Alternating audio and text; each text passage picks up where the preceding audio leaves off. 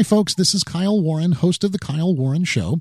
And thank you so much for downloading the podcast, subscribing to the podcast feed. We really appreciate it. Uh, we have made some changes in our podcast feed location, and we've taken some steps to automatically uh, redirect your podcast software to that new feed. However, if you're hearing this particular uh, file downloaded from your podcast feed, please be so kind as to kylewarrenshow.com. That's kylewarrenshow.com and resubscribe to the podcast feed. You'll find a couple of different ways to do that there on the website.